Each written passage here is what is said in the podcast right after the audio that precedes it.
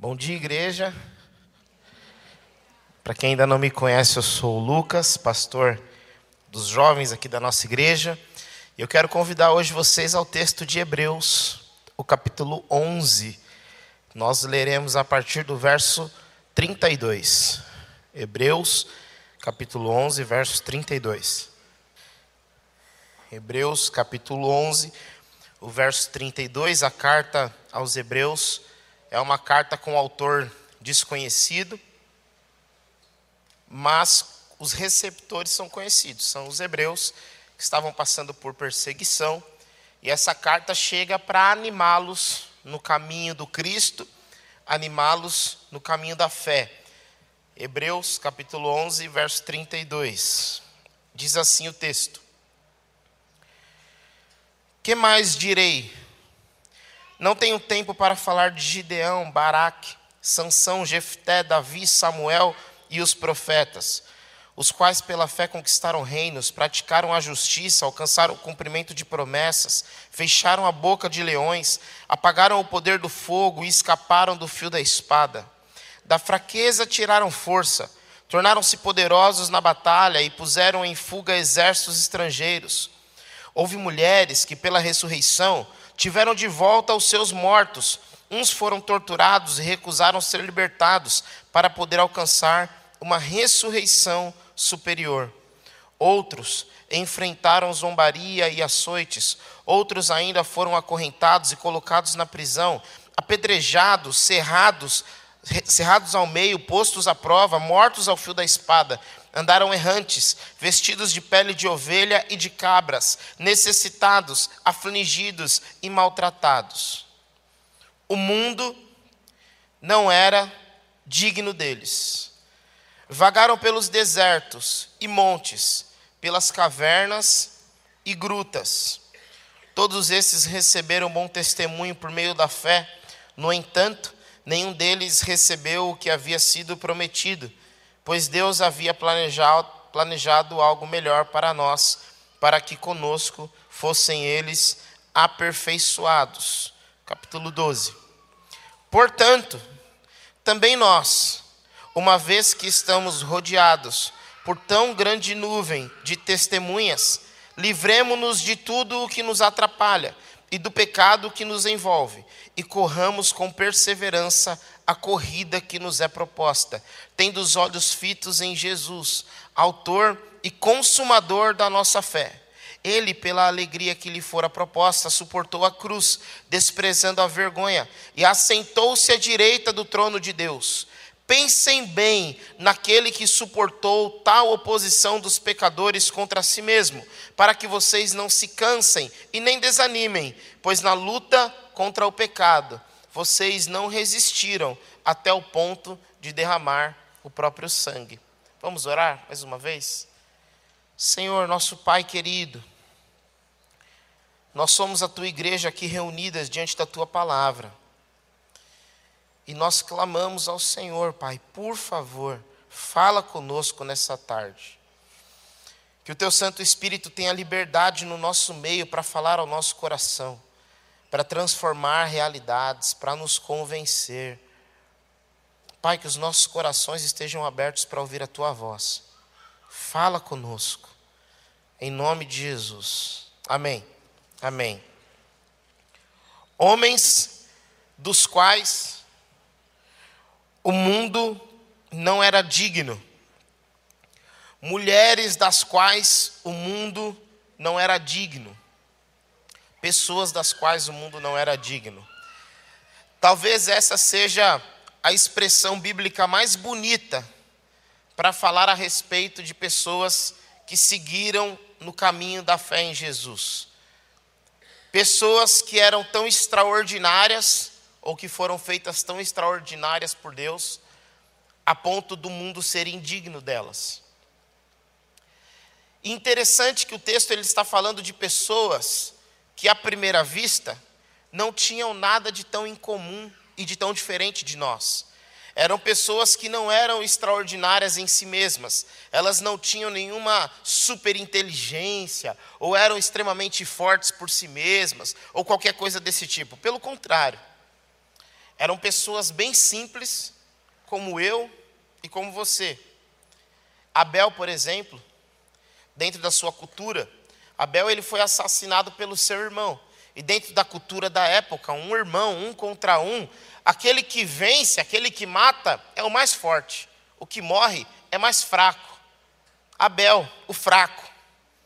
Abraão, quando fica com medo de que tomem a sua esposa e matem-no, ele diz: Ela não é minha esposa, ela é minha irmã. Abraão, o mentiroso. O Noé, diante do vinho, começa a beber, beber, beber, se anima, se alegra, se embriaga, fica nu e é zombado pelo seu próprio filho. Noé, um fraco, que não consegue lidar com o vinho. Esses homens são chamados por esse texto de homens dos quais o mundo não era digno. Homens absolutamente comuns. Mas que Deus os coloca no caminho da fé. E para efetuar os movimentos que Deus planta em seus corações, Deus os torna pessoas extraordinárias.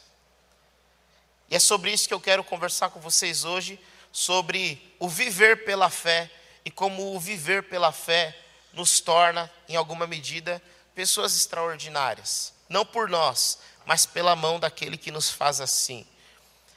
O autor de Hebreus ele tira isso da própria Bíblia. Ele tira isso do livro de Abacuque. Abacuque, no capítulo 3, no capítulo 2, versos 3 e 4, ele diz: "O justo viverá pela fé. O justo não viverá pelas riquezas, não viverá pelo status, ele não viverá pela satisfação pessoal, pelos prazeres, não viverá pelo conforto, o justo viverá pela fé. E o que é fé? Hebreus capítulo 11, verso 1. A fé é a certeza daquilo que esperamos e a prova das coisas que não vemos. A fé, ela prova a você coisas que eu não posso provar que a história não pode provar, que a ciência não pode provar, mas você sabe, você crê que é verdade, porque o Espírito do Senhor testemunha ao seu espírito acerca dessas coisas, e você tem confiança, convicção de que aquilo que nós cremos que aconteceu no passado e aquilo que acreditamos que acontecerá no futuro, de fato se concretizará. Isso é fé. A próxima pergunta que a gente precisa se fazer é: então, afinal de contas, nós temos essa esperança de realização futura em que, se fé é uma certeza das coisas que acontecerão, então eu tenho certeza de que acontecerá o quê? Se eu espalhasse um papelzinho aqui pela igreja e colocasse aí, coloca aí no papel a sua principal certeza de futuro, de concretização, coloca, escreve aí em que é que você tem fé. É possível que você escrevesse assim: Eu tenho fé que ano que vem eu mudo de emprego. Eu tenho fé que os meus filhos, minhas filhas serão tementes a Deus. Eu tenho fé que ano que vem consigo engravidar. Eu tenho fé que no ano que vem vou encontrar a da minha vida. Oh, glória. Tenho fé que ano que vem é o ano da vitória. Eu vou trocar de carro. Finalmente vou comprar a casa própria. Vou realizar os meus sonhos. Eu tenho fé, eu creio. E a fé é a certeza. Mas o texto não está dizendo nada disso. É claro que o nosso Deus é Pai. E o Pai quer saber os seus desejos, os seus sonhos e com que você se importa. Mas quando esse texto fala de fé, ele fala de uma fé comum a todos os cristãos e todos os discípulos de Jesus de Nazaré. E qual que é essa fé comum a todos nós? É que nós cremos, mesmo sem ter vivido naquela época, mesmo sem ser provado pela história, mesmo sem ser provado pela ciência, nós temos fé, nós cremos que um dia Jesus Cristo ele surgiu na história ele veio do ventre de uma virgem chamada Maria. E quando surgiu, ele nos ensinou como se vive, como é que nós devemos ser. Ele nos ensinou o que é o amor. Ele revolucionou aquilo que nós chamávamos de religião e nos apresentou uma superação da religião. Como se isso não bastasse, Ele se deu como Cordeiro de Deus que tira o pecado do mundo. Ele foi crucificado e o sangue dele nos cobre de todo pecado. E ele não ficou morto, mas ele ressuscitou e subiu e hoje está à destra do Deus Pai. E nós cremos que no futuro ele virá. Amém? Ele voltará. E ele não voltará como um fraco, não voltará como um morto, não voltará como um coitado, não voltará como um menino, mas voltará como um rei. E ele virá com uma cidade, a Nova Jerusalém. E nessa cidade com ele moraremos, com ele reinaremos. Essa cidade será uma cidade de amor, paz, bênção, graça e verdade. Ali não haverá diferença de homem e mulher, preto ou branco, amarelo, pardo.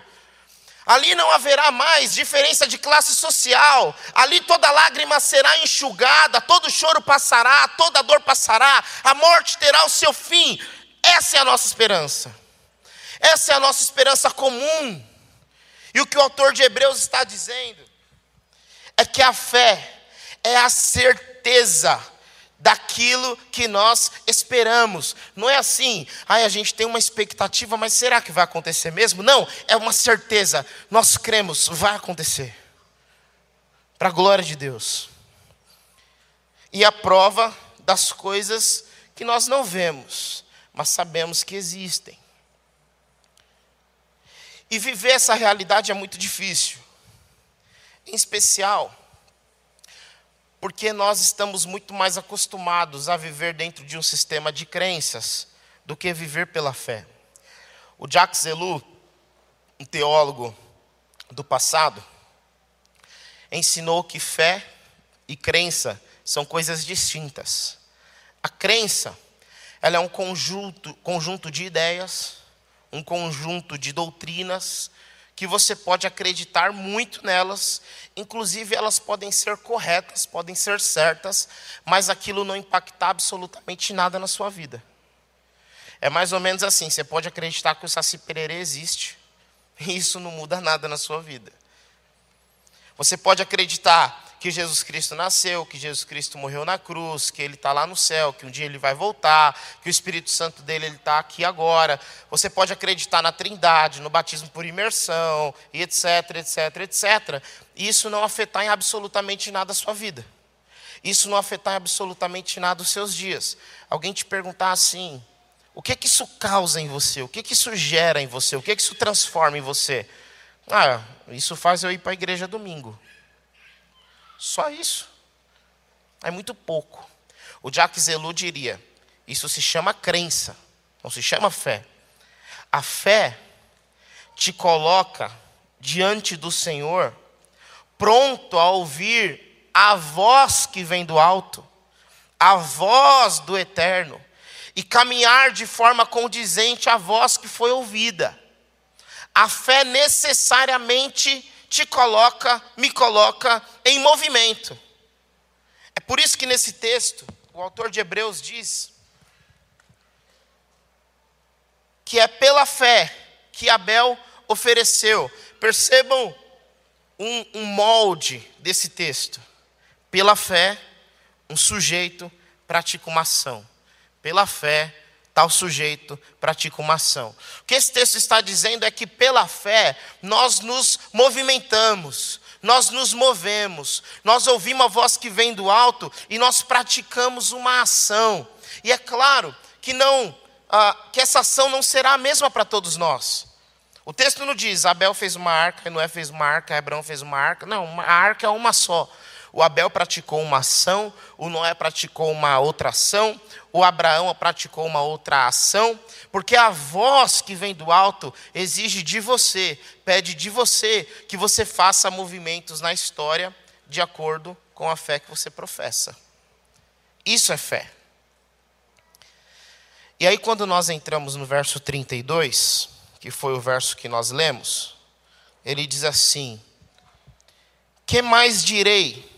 Não tenho tempo para falar de Gideão, Baraque, Sansão, Jefté, Davi, Samuel e os profetas. Percebam agora o verso 33. Os quais, pela fé, conquistaram reinos, praticaram a justiça, e alcançaram o cumprimento de promessas. Olha o que esse texto está dizendo. Pela fé, esses homens conquistaram grandes vitórias. Pela fé, você, eu, podemos conquistar grandes vitórias. Amém? Amém. E o texto continua. Fecharam a boca de leões, apagaram o poder do fogo, escaparam do fio da espada, da fraqueza tiraram força, tornaram-se poderosos na batalha e puseram em fuga exércitos estrangeiros. O texto está dizendo: pela fé, além de ter grandes vitórias, você pode ter grandes livramentos. Amém? Eu quero. Eu quero, pela fé, ter grandes livramentos. E o texto continua. Verso 35. Houve mulheres que, pela ressurreição, tiveram de volta os seus mortos. Uns foram torturados e recusaram ser libertados para poder alcançar uma ressurreição superior. Outros enfrentaram zombaria e açoites. Outros ainda foram acorrentados e colocados na prisão. Pela fé, esses homens sofreram, foram acorrentados, foram humilhados e foram rejeitados. Pela fé você pode sofrer, amém? Aí já foi um amém, mas amém, amém. Aí é esquisito, né? A Bíblia tem umas pegadinhas. E o texto ainda continua. Apedrejados, cerrados ao meio, postos à prova, mortos ao fio da espada, andaram errantes vestidos de pele de ovelha e cabra, necessitados, afligidos e maltratados. Pela fé, você pode morrer. Aí você fala, misericórdia. Olha só o que esse texto está dizendo. Que a fé produz em nós um movimento. E em cada um de nós ela exige um movimento específico. É claro que se você me perguntar, mas, pastor, cá para nós, você preferia ser Davi e pela fé ser rei? Ou você preferia ser Daniel e pela fé ser cerrado ao meio? Davi, ué. Claro que eu preferia ser Davi. A grande questão é: o que é que a voz do Eterno diz em você? O que é que ela te chama para fazer? Porque quem define o caminho de quem vive pela fé é o Senhor é o nosso Senhor. Quando eu leio esse texto, eu percebo muitas dificuldades que nós temos, em especial porque nós não conectamos a ideia de viver pela fé com sofrimento. Afinal de contas, a fé precisa me proteger do sofrimento.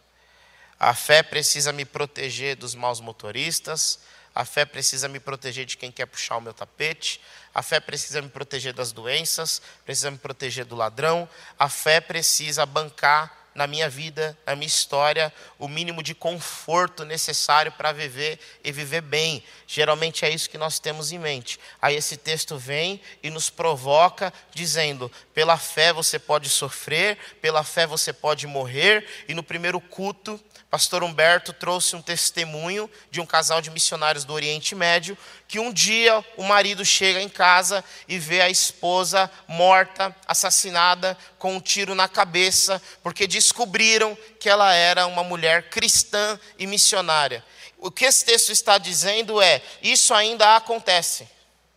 Deus ainda está pedindo para que alguns de nós peguem o caminho da fé até o fim. Trágico fim, mas até o fim. Isso ainda acontece. Me lembrei do apóstolo Paulo, em Filipenses capítulo 3, verso 10, onde ele diz: Quero conhecer a Cristo, quero conhecer o poder da Sua ressurreição, e para isso eu quero desfrutar dos seus sofrimentos.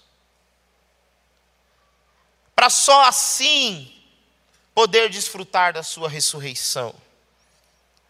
Se você perguntasse, Paulo, você viveu pela fé? Vivi. E sua vida foi extraordinária?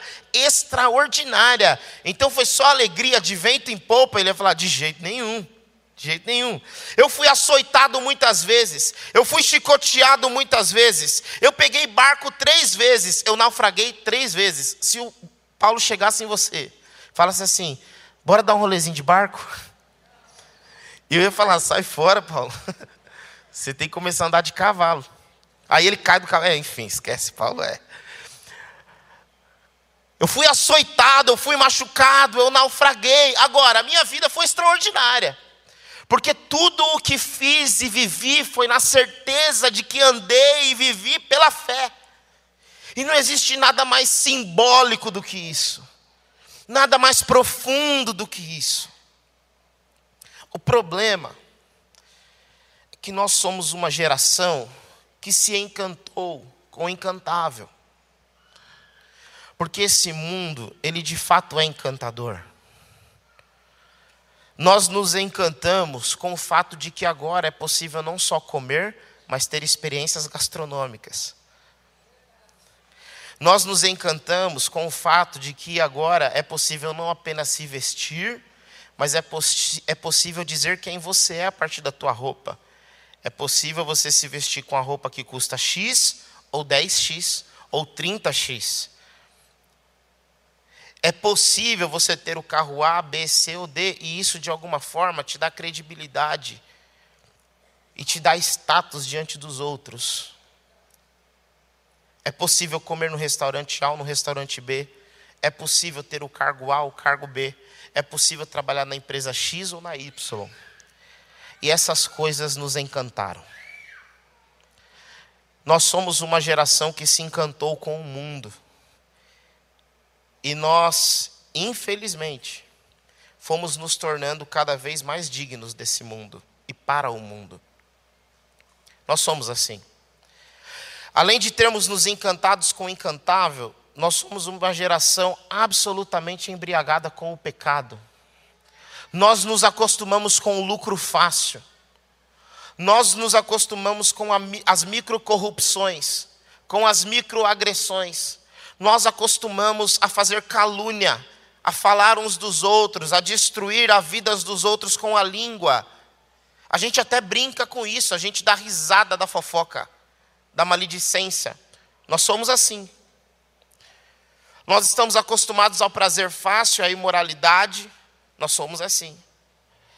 A nossa geração é uma geração que vai ter muita dificuldade de viver pela fé e de sofrer pela fé. Mas graças a Deus, não é assim só com a nossa geração. Inclusive, a geração que recebeu essa carta aos Hebreus, eles viviam as mesmas tentações que nós.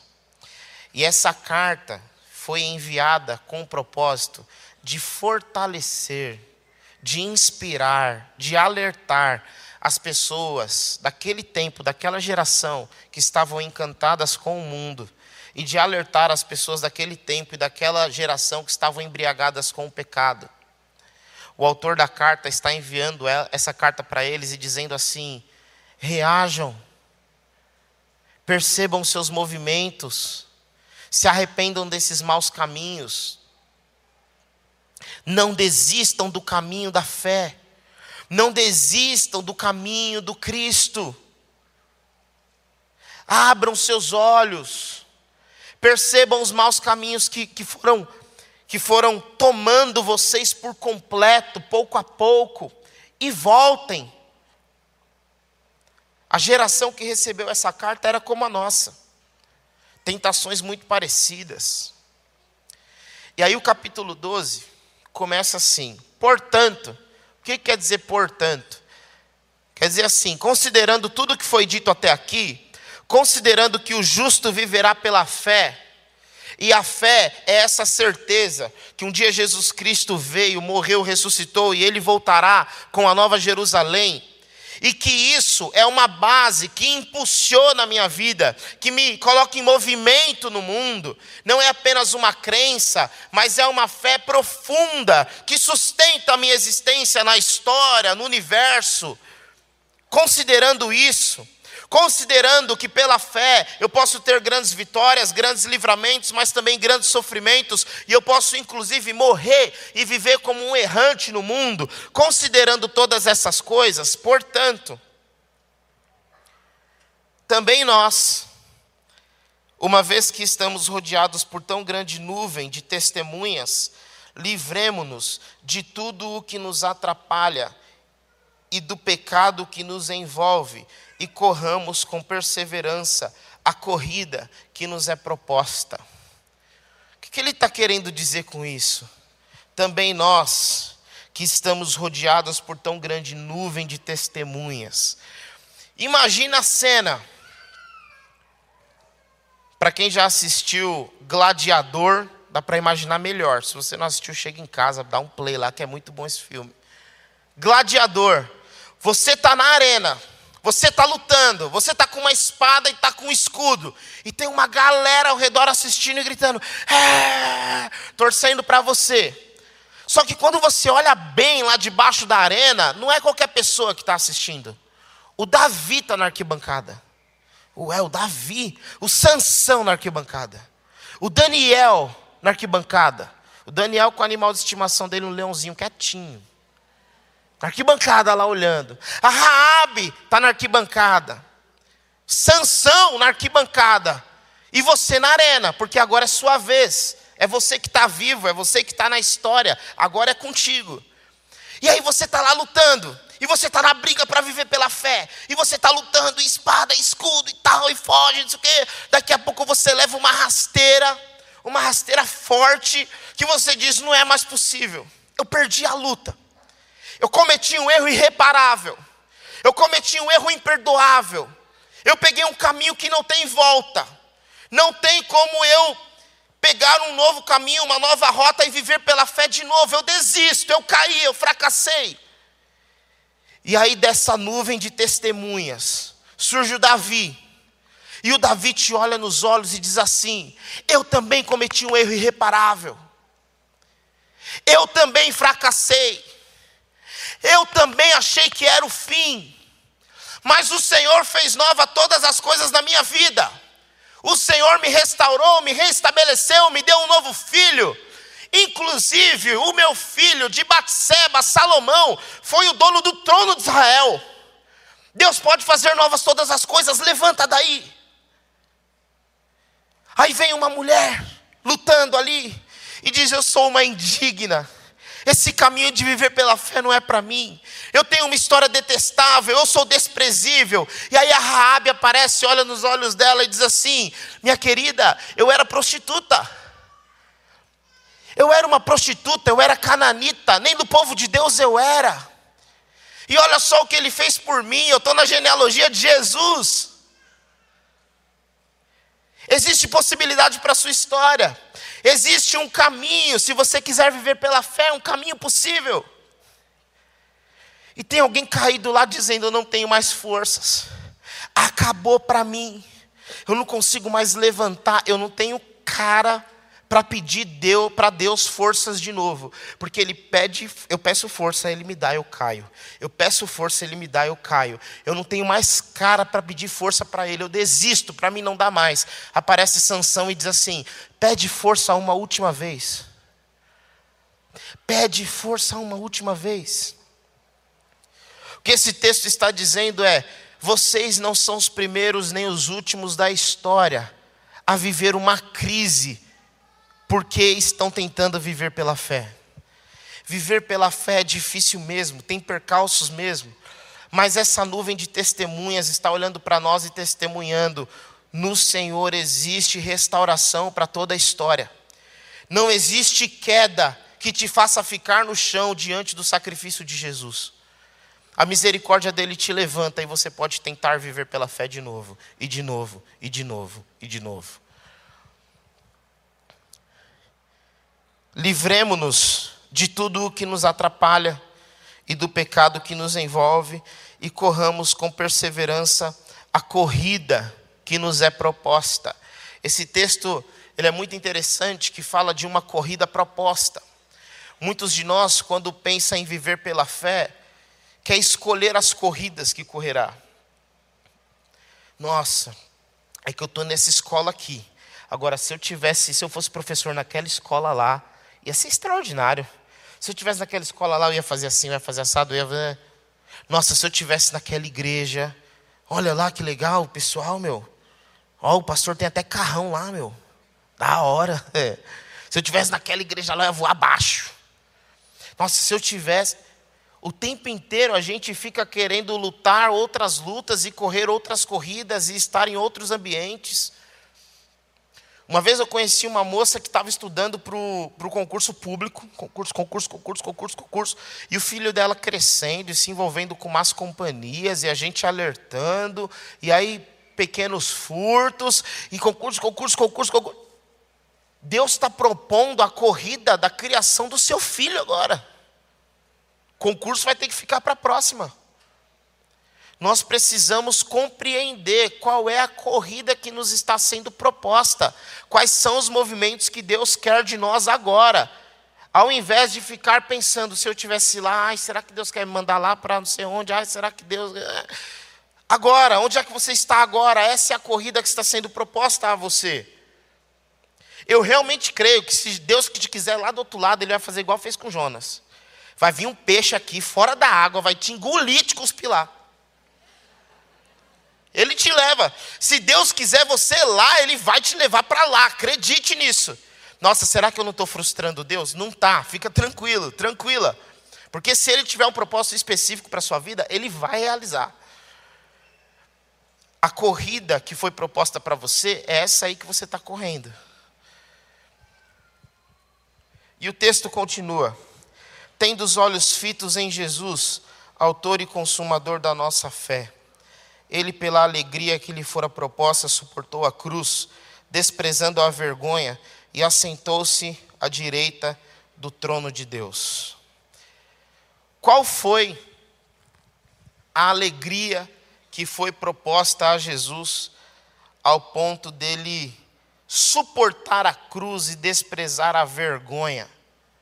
Que alegria é essa que foi proposta?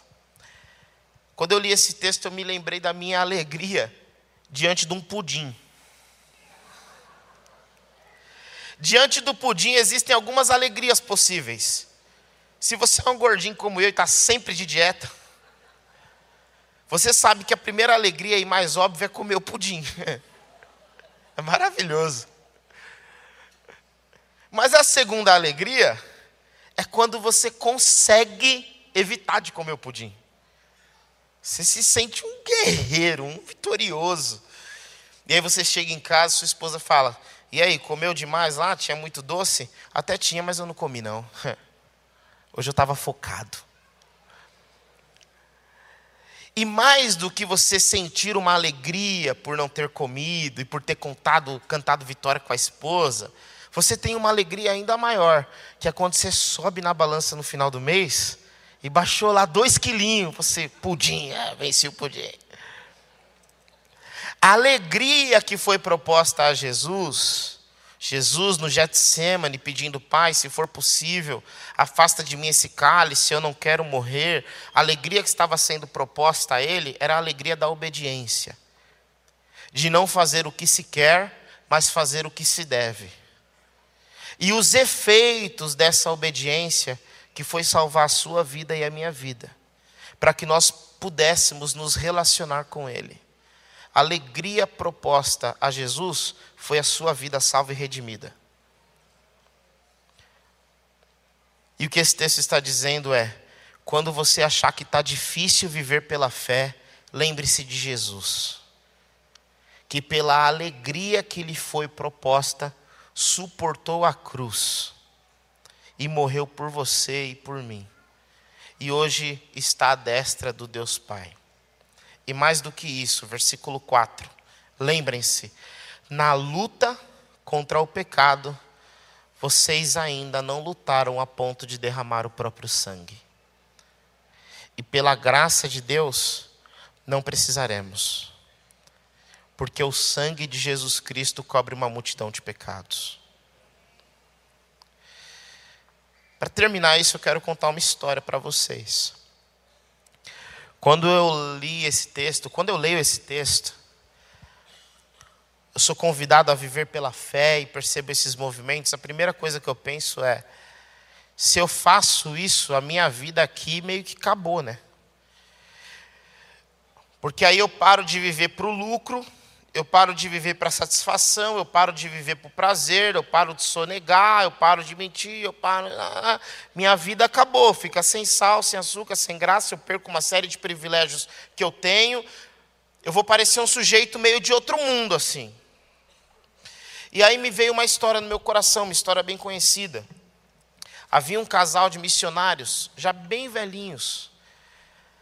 Eles estavam encerrando a carreira ministerial a carreira como missionários, estavam voltando para o Brasil. E eles estavam no avião conversando. Meu, como é que será que vai ser quando a gente chegar, hein? Será que a galera da igreja vai estar tá lá no, vai estar tá lá no aeroporto? Será que eles vão fazer festa? Vai ter faixa? O que será que a galera vai fazer? E eles animados, conversando, esperando a recepção da igreja. E aí eles chegaram no aeroporto. O avião pousou. Quando o avião pousa, eles olham para fora, tem uma bateria de samba. Tuc, tuc, tuc, escutam isso e falam: Meu Deus, a igreja mudou. O pessoal está animado na igreja. E aí eles começam a sair, olhar, esperar. Quando eles chega a vez deles de sair, a bateria já não está mais lá. Aí eles, ué, não era para gente. Não, então alguém deve estar tá esperando a gente lá no saguão. Vamos lá, vamos lá. E pegaram as malas, tal. Foram olhando para ver se tinha alguém com a plaquinha com o nome deles. Ninguém. Eles, ué, será que o pessoal vai fazer a surpresa só lá na igreja? pegaram Uber, vão para a igreja. Foram para a igreja, chegaram lá, a igreja fechada. E aí finalmente caiu a ficha. Não tem festa para gente. Não tinha ninguém esperando a nossa chegada. Eles foram para casa, eles chegaram em casa, começaram a abrir as janelas, as portas, bastante mofo, tudo muito empoeirado. E aí o marido, mais irritado, mais sanguíneo assim, falou para a esposa: Olha, poucas vezes eu fui tão frustrado quanto hoje. Ora aí, pergunta para o seu Deus se era isso que nós merecíamos por ter chegado em casa, por ter trabalhado tanto para Ele, servido tanto a Ele, por abrir mão de tantas coisas, por viver pela fé, por sofrer pela fé. Pergunte a Ele se era isso que nós mereceríamos chegando em casa. E ele saiu, saiu para dar uma volta, espairecer, esfriar a cabeça, e a esposa, ainda chateada, irritada, ficou em casa orando.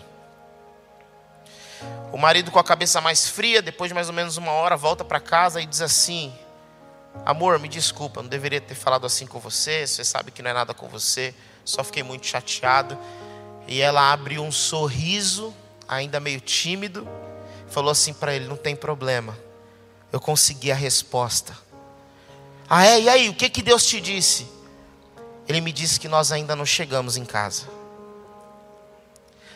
A nossa morada é a celestial. Nós somos cidadãos dos céus. E se nós tivermos que perder espaço aqui,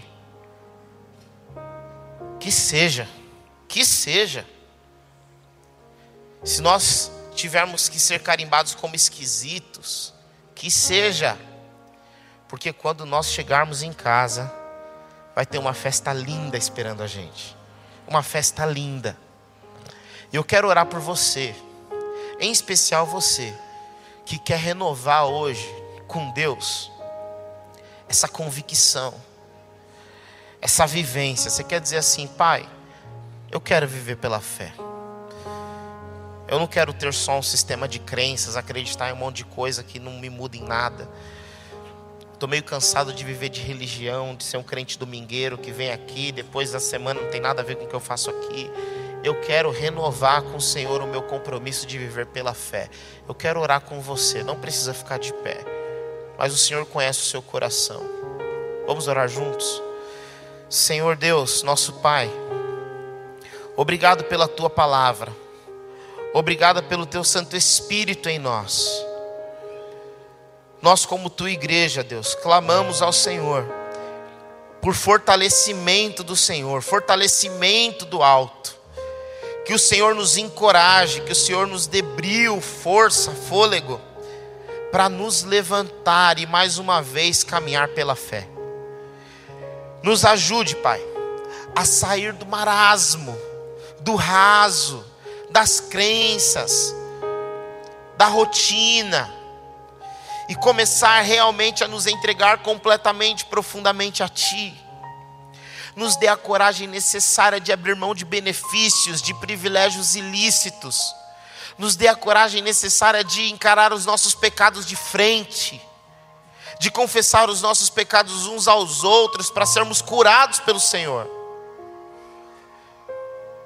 Senhor, que o Teu Santo Espírito faça uma grande obra no meio de nós essa manhã que o seu Santo Espírito comece um renovo, um sopro novo, um fôlego novo, pela tua graça. Nós cremos assim, porque somos a tua igreja e sabemos que somos amados pelo Senhor. Entregamos ao Senhor esse tempo de celebração mais uma vez. Que o Senhor aceite o nosso culto, em nome de Jesus. Amém. Amém. Glória a Deus. Glória a Deus. Você pode ficar de pé? Vamos louvar ao Senhor juntos?